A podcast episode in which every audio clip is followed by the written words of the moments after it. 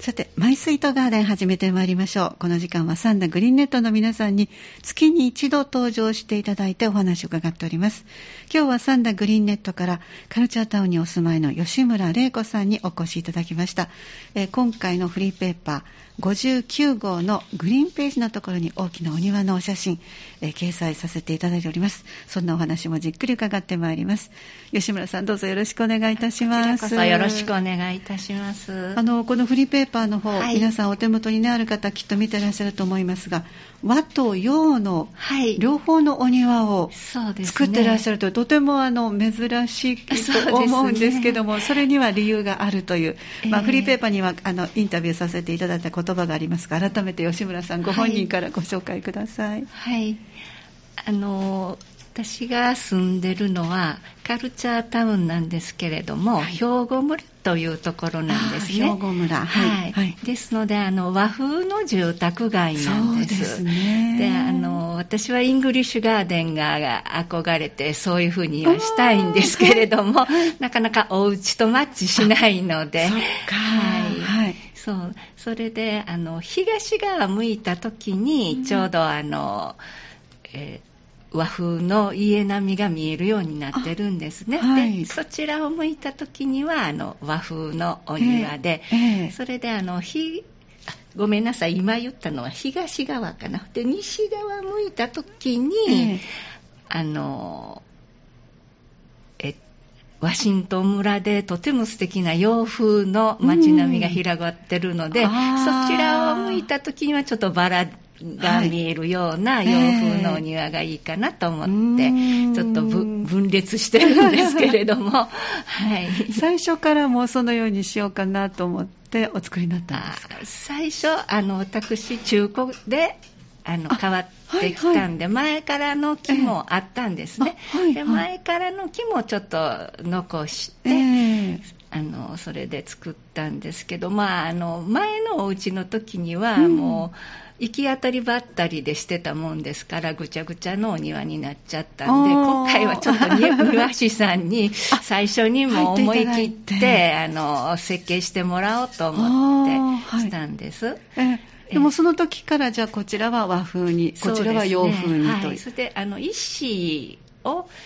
積み重ねたようなお庭にして、はい、あの踏み石も石を和風の方ありますね。そうですね。ます、はい。ね、素敵なあの両方楽しめる。そうですね、ね、まああのお家も畳が多いので、そちらの方には和室の、はい。縁側もありますし。縁側もあるので、まあ庭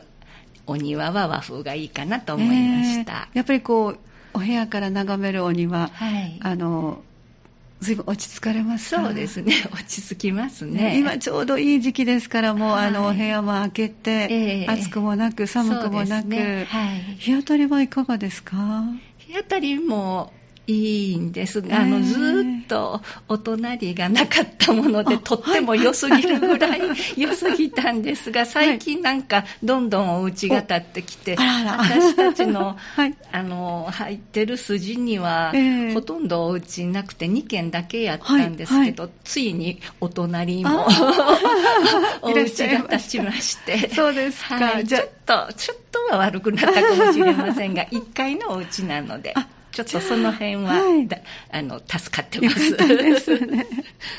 あのご苦労などはいかがですか庭作りの方は？あのやっぱりほったらかしてたらもう芝生にもどんどん草がね茂ってくるんですけども幸いあの主人が結構草むしりしてくれるので、はい、私は全然せずに、はい、あの主人がバケツ持ってどんどん取ってくれてますので、はい、まあ、芝生もなんとか緑のままで 保っててます、えー、お庭のこう役割分担はどうなってます？そうですね。だからまああの主人が草取り係でそれからあの庭木の剪定、はい、剪定も、はい、してくれます、はい、それであの生垣を囲わないといけない家並みなので、生垣もほったらかしてたらどんどん内側に寄ってきますので、でまあ、きちっとなんか測って、ええ、あの剪定してくれてます。まっすぐになるように。そうなんですね。はい、それはでもあのものすごく大助かりととてもあのご主人様に申し訳ないんですけども、はい、結構なんか好きみたいで切りすぎるほど、お庭の木も切っちゃって。ってるんですけど、あまあ、なんとか、はい、はい、保ってますので。じゃあ、の、はい、もう一つの洋風の、じゃあ、お庭は、はい、ご自分で、えあのまあ、あのお庭に植える花に関しては、私が任されてまして、うん。えー、好きなように植えてます。これはじゃあ何年ぐらいになりますか？三田に来られて。私が越してきたのは平成16年になるんですけれども、はいえー、初めて越してきた時に、はい、オープンガーデンがあるっていうのでちょっと見に行ったら、えー、主人がとっても感激して自分の家もオープンするとか言い出しまして。なるほど。でまあ2年か3年経ってから、えー、グリーンネットさんに入れていただいて、えー、ちょっと勉強して、えー、全然そんなお見せるようなお庭じゃなかったんですけど主人がスルスルっていうのでオープンしました。あの私も寄せていただくことあるんですけども2つのね楽しみ方ができるお庭ですごいいいなと思いました、あありがとうございます、えー、で縁側にこうちょっと腰掛けさせていただいたら 雰囲気がまたいいですしね、助かってます、ね、ちょっとご来客があった時もここで腰掛けてっていう感じになります、ね、今はなかなか縁側でっていうことがね 少ないですからね、雰囲気があってね、い。いなとね、思ったところなんですけどね。あの、今のところちょっとコロナでね、去年と今年はね、開催できてませんけども、まあ来年ぐらいそろそろできたらいいですね。皆さんね、そんなに思ってらっしゃると思いますが、あの、このフリーペーパーに掲載するにあたって、ちょっとお伺いしたときに、お庭作りでね、大切にされていらっしゃることは何ですかと伺ったら、お花とか、あの、手入れのことかなと思ったら、そうではなくて、毎年四十からなどが巣立っていくのを見るのが楽しみで巣箱を設置して小鳥優先の庭作りという。そうですね、ね、この辺りちょっとお話じっくり聞かせていただきたいですね。あのグリーンネットさんがワンデー雑貨ショップっていうのをしておられて、はい、まあ、最近はちょっとコロナでできてないんですけど、はい、その時に巣箱を売っておられたんですね、えー、うちもかけてみようかっていうことで、えー、あの2つ買ってきて、えー設置したんですけど、はい、もう設置した時から入ってくれるようになったのでこれはちょっと大事にしないといけないなと思いまして、えー、はい、な毎年そこに来ます四十柄とか山柄とか入ってるんです、えー、でもあの毎年入ってはくれるんですが、うん、ある時ね、はい、バトルがありまして、はい、ちょっと間が狭かったのかもしれません、2つの設置場所が。が。はい、での四十柄と四十柄が戦ってたり、でちょっと あの1はこう下に落ちて亡くなってたりっていうことが、はい、ああったんです。で、ある時は今度はせっかく四十柄が入ってて巣作りをしてるのに、スズメがやってきて、はい、スズメが入ってるのに覗くんです。それである時、パッと変わったみたいで、あのー、なんか、そのもうそろそろ巣だったかなと思って開けてみたら、四十柄のすごく素敵なあの緻密なマットのようなあの巣の上に、ひながちょっと干からびてて、その上にスズメのものすごく荒っぽい巣があって、もう乗っ取られたんだなと思って悲しくなった時があります。まあ、自然界はこんな風にバトルがあるんだなと思いまして。ね、はい、えー、ちょっとかわいそうなことはしたんですけども。その後、どのようにされました？その巣箱そのね、巣箱は覚えてるのか、はい、情報が行き渡ってるのか、スズメが入ったところはもう四十から来なくなりました。そうですか、はい、そこは危険だよと。えー、でも、あの、スズメって賢い、割と賢いというか、えー、四十柄は2羽でそ、そこ守ってたんですけども、えーはい、団体さんで、あの、追い出しに行くんです。そうなんですか。はい、そういうのが分かりました。えー、あの、まあ、インタビューにはその、小鳥優先の庭作りとおっしゃってる、はい、じゃ工夫をいろいろされてらっしゃるんですか、今は。まあ、あのまあ、あまり薬はまかないですね。最近もよく四十柄が来てなんか食べてくれてるみたいですけれども、えーえー、餌をちょっとこう撒いたりとかもされるんですか、それはね餌はね撒かないんです。自然のもので、はい、自然それが一番ナチュラルな感じという まあでもあのえすえひなが帰った頃にはものすごいせっせと色あの幼虫取ってきますね。だんだんだんだんサイズが大きくなってくるんですけれども、ね、よく見つけてくるなっていうほどせっせと取ってきてます。もう海外しくって人間も見習わなくちゃと思います。じゃその様子をご覧になったりしながらが楽しいなと、はいはい、そうですね。それであの一番最近オープンガーデンした時ですね、私はいなかったんですけど、主人がちょうどそのバスバスのバスの方もあの団体さんで見に来る、うん、オープンガーデンの時。オープンガーデンの時に見に来るお庭になってたので、ちょうどその巣箱の説明を主人がしてた時に、ひなが飛び立って巣立っていってみんな拍手してくれたって喜んでました。素敵な瞬間を皆さんがご一緒に見守られた、はい、時に、はい、そうですか、はい、どのぐらい卵を抱いてそういう瞬間がやってくるんですか？何ヶ月ぐらいですか？まあいつの間にか入ってるんですけどね、最初、はいはい、そしたらすごく、なんか賑やかに見に来てるな、覗きに来てるなと思ったら、途端に静かになるんですけれども、はいはい、その時は、あの、メスが、卵を抱いてる時だと思うんですけど、それはまあ2週間ぐらいみたいで、それからまた、すると3週間ぐらいで巣立っていくんやと思います。まあちょっとね、それぞれ違うかもしれないんですけど。はい、でもそのぐらいの間の出来事なんですか。はいはい、だから、あの、すももの木が我が家にあって、ちょうど桜より先に白い花がパーッと満開になるんですけど、その中の巣箱にこう、土地さんが入っていったりするのを見るのはとても素敵です。趣ありますね。はい、初春の頃ですね。そうですね。で、あの、吉村さんといえば、あの、オープンガーデンの時に句会もしてらっしゃる、俳句をお作りになるので、はい、ちょっとこのお話もね、聞かせていただきたいんですけども。えっと、まあ、ささやかに最初はしてたんですけれども、ちょっと教室のを持つようになりまして、教室の。吉村先生として指導に行かれる 大阪の方ですよね。大阪と、それから三田にも教室ができまして。そうなんですね。はい、まあ、呼びかけて、お時間ある方どうぞ言って。はい、来ていただいて句会をするんですが、まあ、その前にオープンガーデンの素敵なお庭を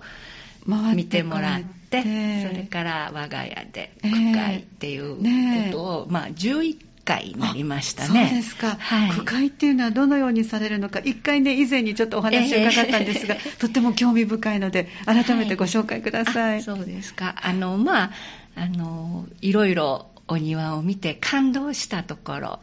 ここが素敵だなっていう印象がね、パッとこう焦点絞られた句なんか、まあ、ちょっとまあそれはあのその時できるか、区会場に来て考えてみるかっていうのはそれぞれですけれども、まあそういう俳句を作りましたら、短冊っていうのが、はい、まあ、大体5句出しっていうのが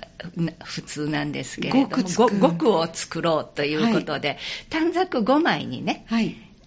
自分の句を書きます、はい、そして皆さんのその短冊5枚の例えば10人いれば50枚ですね。ね。それをぐちゃぐちゃにして、ぐちゃぐちゃ。誰のかわからんようになるように、え えはい。あの、それぞれまた5枚配るんです。あ。自分のじゃない短冊、はい。まあ自分のが入ってることもあり入る可能性もありま。ますすけど。で、それで正規っていう作業がありまして、記憶、記録するっていうので正規って言うんですけれども、ええそういう紙に、はい。あの、5枚持った人がきれいに書き直すんです。うんそうすると、あの、は手のく字の癖とかね、わからなくなって、誰のか全くわからなくなりますよね。ええそれで、いあの、10人いたら1から10まで正規に番号を書いて順番にこう回していくんです。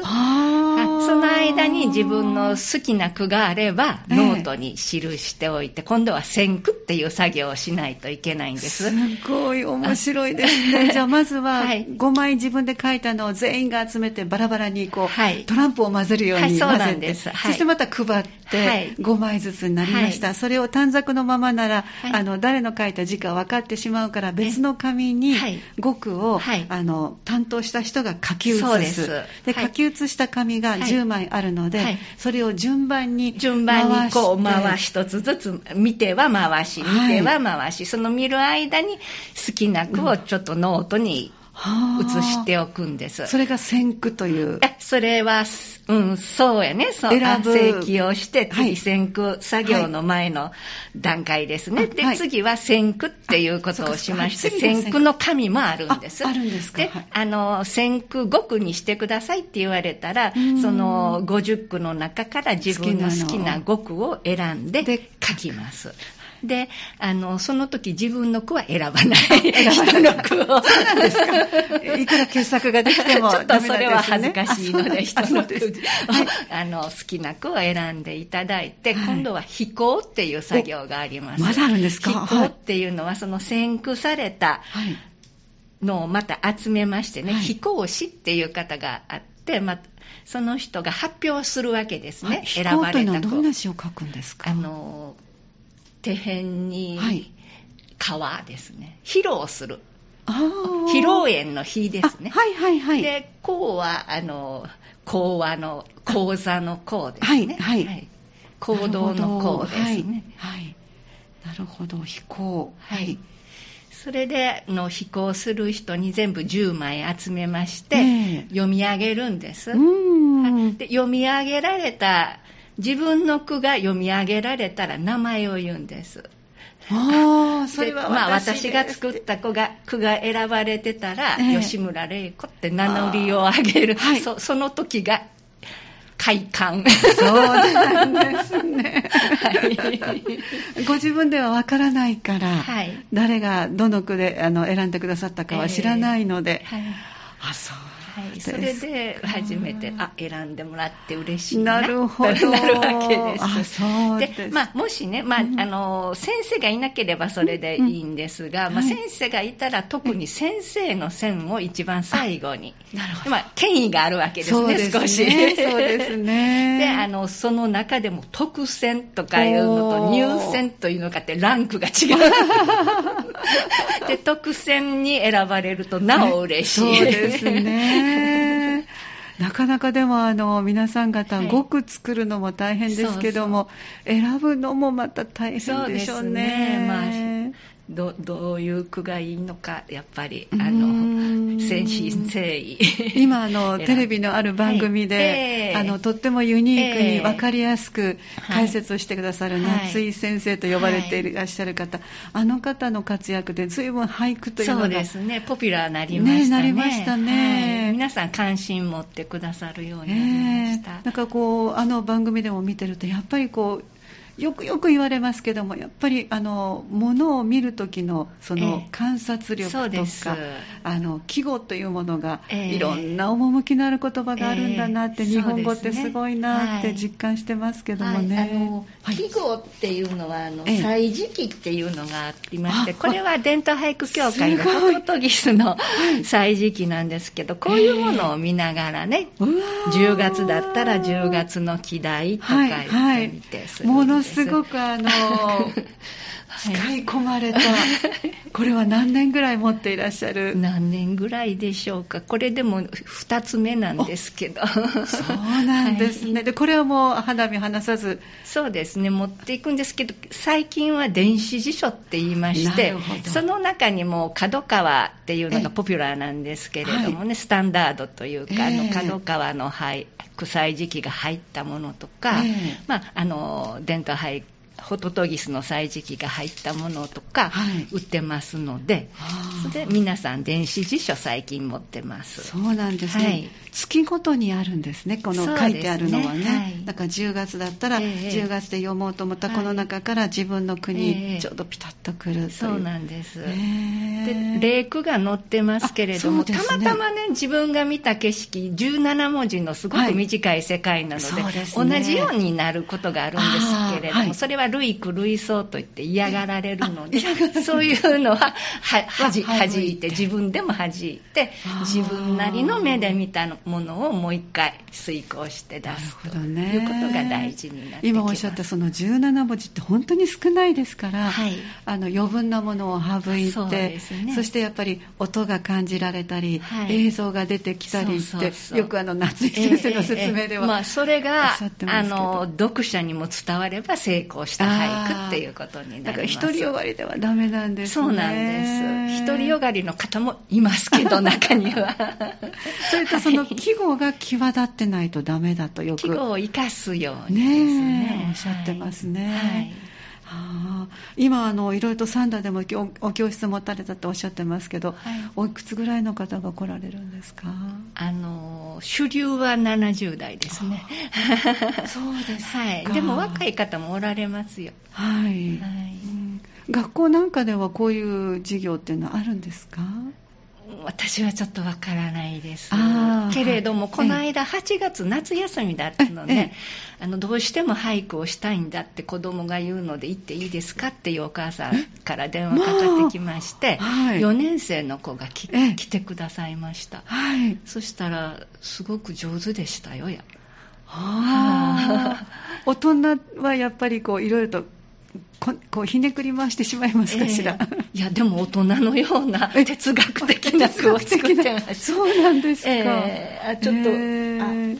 お手元にありますか？えっとその句の作った句なんですけどあの円子っていう結社誌に私入ってまして山田義野先生っていう方が主催なんですね。いろいろあるんですね、はい、そういう子。それであの二重の子俳句っていう子どもの俳句欄がありましてそれは由良由美先生が、はい、あのされてるんですけれども、えー、この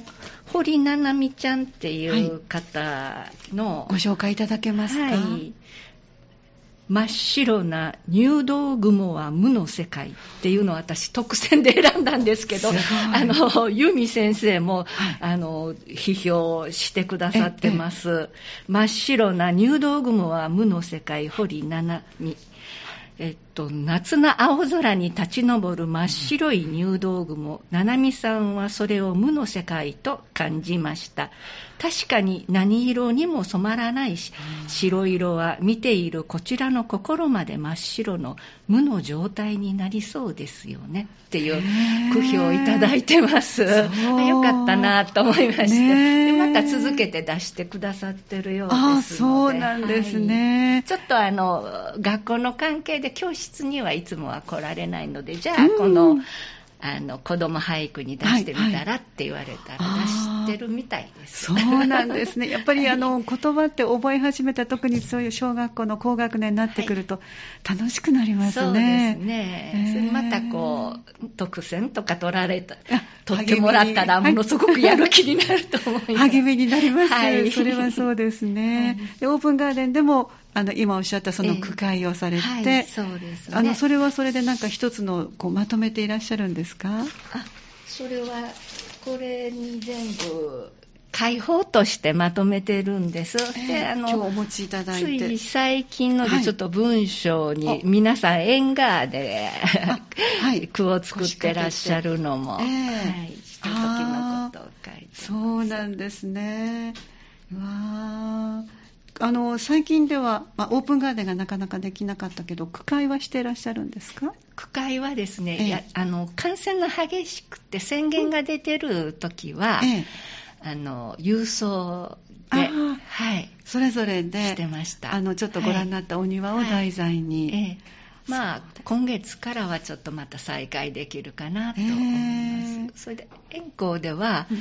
山田義野先生が割とそのパソコンにお強いので、ズーム区会っていうのもしてます。すごいです、ね。はい。それ楽しいですよ。あ、マスクなしでしてますから。そっか、笑顔もちゃんと見られますし、はい、お元気な姿もお互いに交流されて、ちゃんとまとめてらっしゃるんですね。はい、あ素敵なこともずっと。じゃあ、あの、動き出したら来年もまたこの区会は。はいあのどのようにしたら参加できるんですか、オープンガーデンの区会は。それは私のところに、うん、あの、パスポートに多分連絡先が書いてあると思いますので、はいえええ、その時に連絡していただいたら用意しますから。じゃあ区会にも参加したいんですっていう。来年ぜひね、皆さんね、はい、今本当にお子さんも含めて、ええ、あの、ご自分の言葉をこうひねり出す、はい、今すごく時間もありますから、お家の中でね、はい、作るのも楽しいかもしれない。ぜひぜひよろしくお願いいたします。吉村さんはどのぐらい句を作ってらっしゃるあの、何年ぐらいから何年間？私40歳ぐらいですから、まあ28年と言ったら、年がわかりますね。はい。きっかけは何か？きっかけはですね、あの、あたこの三田に来る前は北区におりました、はい、で北区の前はポートアイランドにいたんでまだ子供が小さい時だったんですけれども、はい、そのポートアイランドって人工島だったんですけれどもね、ねね。はい、はい、まだ一番南は南公園でして、えー、あのまあ、飛行場のない時でした。そしたら海がとっても綺麗でまあ、人工島にもオリーブが植えてあって、なんか風がそよぐとそのあの葉っぱの裏の銀色っていうのが素敵だったんですね、でこういう一瞬を何かこう残せないだろうかとずっと思ってたんです、はい、そしたらあの北区に引っ越ししてきました時に、あの近くで俳句教室があるいうことで行ってみて。はい、でノウハウを教えていただいてあ17文字で。まあなんかこう長い詩を書くよりは簡単かなと思って、始めたんですけど、まあ、かえって難しかったかもしれないですけど。そぎ落とす難しさですね、えー、でもまあそういう俳句っていう詩を教えていただいたので、うんうんうん。あの自分の思った印象に残る句ができるようにえー、俳句を始めました、ね、だからあの自己流でもいいのでとにかく17音にまずはちょっと収めていくところぐらいから、やっぱり俳句って言っても型がありますので、ね、そうですよね、はい、めちゃくちゃではやっぱりいけないので、ね、そのあたりはあの、はい、とあるその番組ではもう先生から 添削を容赦なく、えー、これは俳句じゃありませんと消されてますけども、えー、です。その次にきっとそういうふうにやっていきたいなと、まあ、鑑賞の仕方もやっぱりわからないと自分も作れませんよね。そうですね。はい、だからそのあたりで区会に参加することはとてもいいきっかけに、そうです。でも自分だ自分だけで作っと、作ってると、やっぱり独りよがりの句になっちゃうんで、うん、あまあ、座の文学って言われてるんですけれども、句会は非常に大事なわけで、まあ、皆さんのご意見も聞けるし、まあ、通じたか通じてないか、感動を与えたか与えてないか、即伝わってきますので。でね、はい。なるほどね、はい。いろんなお話が今日はお伺いできました。ありがとうございます。そしてまたオープンガーデンには先ほどお話ありましたように、連絡先がね、書いてありますから、はいぜひ伺いに行きたいですというご連絡をなさって、はい、ぜひどうぞ、ね、チャレンジしてみてください、はい、今日はサンダグリーンネットからカルチャータウンにお住まいの吉村さんあ、そうだそうだ。その前に失礼いたしました。リクエストをいただいているのを、はい、あの、ぜひ一緒に聞いていきたいんです。今日のリクエストが、よろしくお願いします。はい、サイモンとガーファンクルのサウンドオブサイレンス。はい、こちらの思い出話を最後に聞かせてください。そうですね。私は、あの、関西の私学に中学から通ってて、はい、まあ、大学まであるようなとこだったんですけど、ね、まあ、あの、英語には力入れてたんですね。はい、それで、中学2年生だったかな、バーソルミュ先生って言って、すごく明るくってジェスチャーたっぷりの先生が来られて、えー、まあ、もちろん英語だけなんですけど、え。ー、私たち教えてくださるようになって、ったんですね。はい、それが最初はハロウィーンの時だったんです。はい、で、まあ、あの、だんだん何年も教えていただいて、高校生の時に「卒業」っていう映画の中から「サウンド・オブ・サイレンス」とか「スカブロフェア」とか習ったんですね、もうとても難しくて しかも日本語で 役は言ってくれないし、苦労したんですけどとてもいいメロディーで、でもその多感な時ですから、内容がやっぱなんか身に染みたというか、えー、それで記憶に残ってってる歌なんで、そうなんですね、はい、よろしくと思います。この曲をじゃあ聴かれたら当時をちょっと思い出されたりしますか？で、ね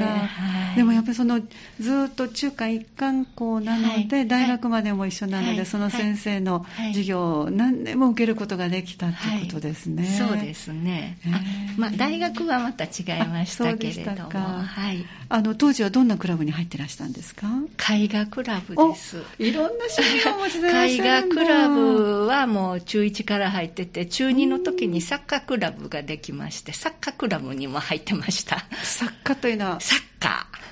運動の方ですか？すごい。